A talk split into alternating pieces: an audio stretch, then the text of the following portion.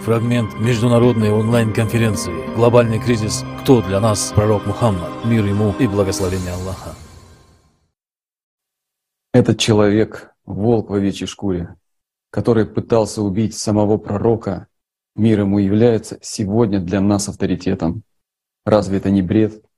Разве мы, превознося его, тем самым не предаем нашего любимого пророка, мир ему и благословение Аллаха?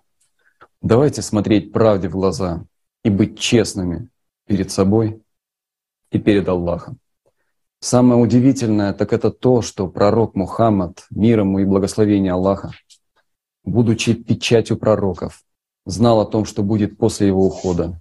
Он знал, что лицемеры и предатели исказят его учение. Он говорил, что его умма разделится на множество течений. Но при этом посланник Аллаха, мир ему и благословение Аллаха, отдал свою жизнь ради того, чтобы принести людям истинные знания, свободу, равенство и братство. Представьте, насколько ему было тяжело все это знать. На самом деле Умар, приказывая сжигать хадисы, которые люди записали от самого пророка, мир ему и благословения Аллаха, в то же время поддерживал написание новых, выдуманных хадисов. Именно благодаря Умару ислам наполнился иудейскими символами и традициями. Иудейские имена встречаются в Коране в разы чаще, чем имя самого пророка, мир ему и благословение Аллаха. И это не просто так. Но дело не только в Умаре, а в том, какой человек стоял за ним и чьи приказы он выполнял. Об этом нам расскажет Оскар. Оскар, вам слово. Это иудей, и раввин из Йемена, который формально принял ислам после смерти пророка Мухаммада, мир ему и благословение Аллаха. Само прозвище Ахбар, под которым он вошел в историю ислама, собственно и означает раввин.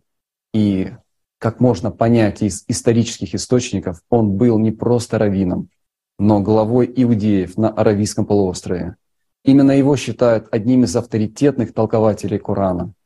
Он, выступая с Минбара пророка, мир ему и благословение Аллаха, наполнил ислам вымышленными иудейскими историями и сочиненными хадисами. Ибн Аббас, сподвижник и двоюродный брат пророка, мир ему, сказал о Кааб Акбаре. Кааб Акбар — лжец, который хочет ввести иудаизм в ислам. Лжет Кааб, лжет Кааб, лжет Кааб. Да убьет Аллах этого равина. Сколько лжи он сочинил на Аллаха, и как велика его клевета. При этом Кааб все время был рядом с Умаром и давал ему советы. Он одобрял все действия многобожника Умара, сказав ему однажды, «Ты, клянусь Аллахом, халиф, и лучший халиф, и твое время — лучшее время». Именно Кааб сопровождал Умара в его походе на Иерусалим. Весьма интересно то, что во время этого завоевания Умар вел себя не как завоеватель, а как предводитель иудеев. Это подтверждается фактом, что когда Умар вошел ночью в Иерусалим, он сразу пошел к главной святыне иудеев, разрушенному Иерусалимскому храму, и помолился там, в Михрабе Давуда. Когда Умар покидал это место, он услышал, как иудеи произносят такбиры, то есть восхваления, и он спросил, кто произносит такбиры? Ему ответили, что это Каапахбар, произносят такбиры, а иудеи повторяют за ним. Вам не кажется странным, что иудеи восхваляли своих, заволя... своих завоевателей, когда же Умар попросил Кааба пояснить, почему они произносят восхваление, Кааб ответил Умару, что за 500 лет до этого пророк Иудеев предсказал, что придет Фарук, который очистит Иерусалим. На самом деле у Кааба и его сподвижников был план создать иллюзию исполнения иудейских пророчеств. Тем самым многобожник Умар исполнил еще одно иудейское пророчество, которое передал Каап Ахбар, что Господь пошлет Иерусалиму новую Тору, то есть Коран, и новый народ, народ Мухаммада. Пророчество говорило, что мусульмане будут защищать Иерусалим, как орел защищает своих птенцов, как голубка защищает свое гнездо. Это пророчество которое иудеи передавали друг другу, обещало, что мусульмане будут любить Иерусалим и Тору так же сильно, как Коран, и своего пророка, мир ему и благословение Аллаха.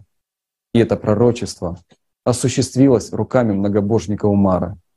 Получается, что иудеи-многобожники и их ученики возглавили ислам для того, чтобы сделать его как можно более похожим на свою религию, и чтобы Иерусалим, ни разу не упомянутый в Коране, стал считаться святым городом. Каап Ахбар передавал еще одно иудейское пророчество, которое они исполнили. В нем говорилось, что Бог пошлет к иудеям своего слугу Абд-эль-Малика, который отстроит, украсит и вернет былое величие Иерусалиму.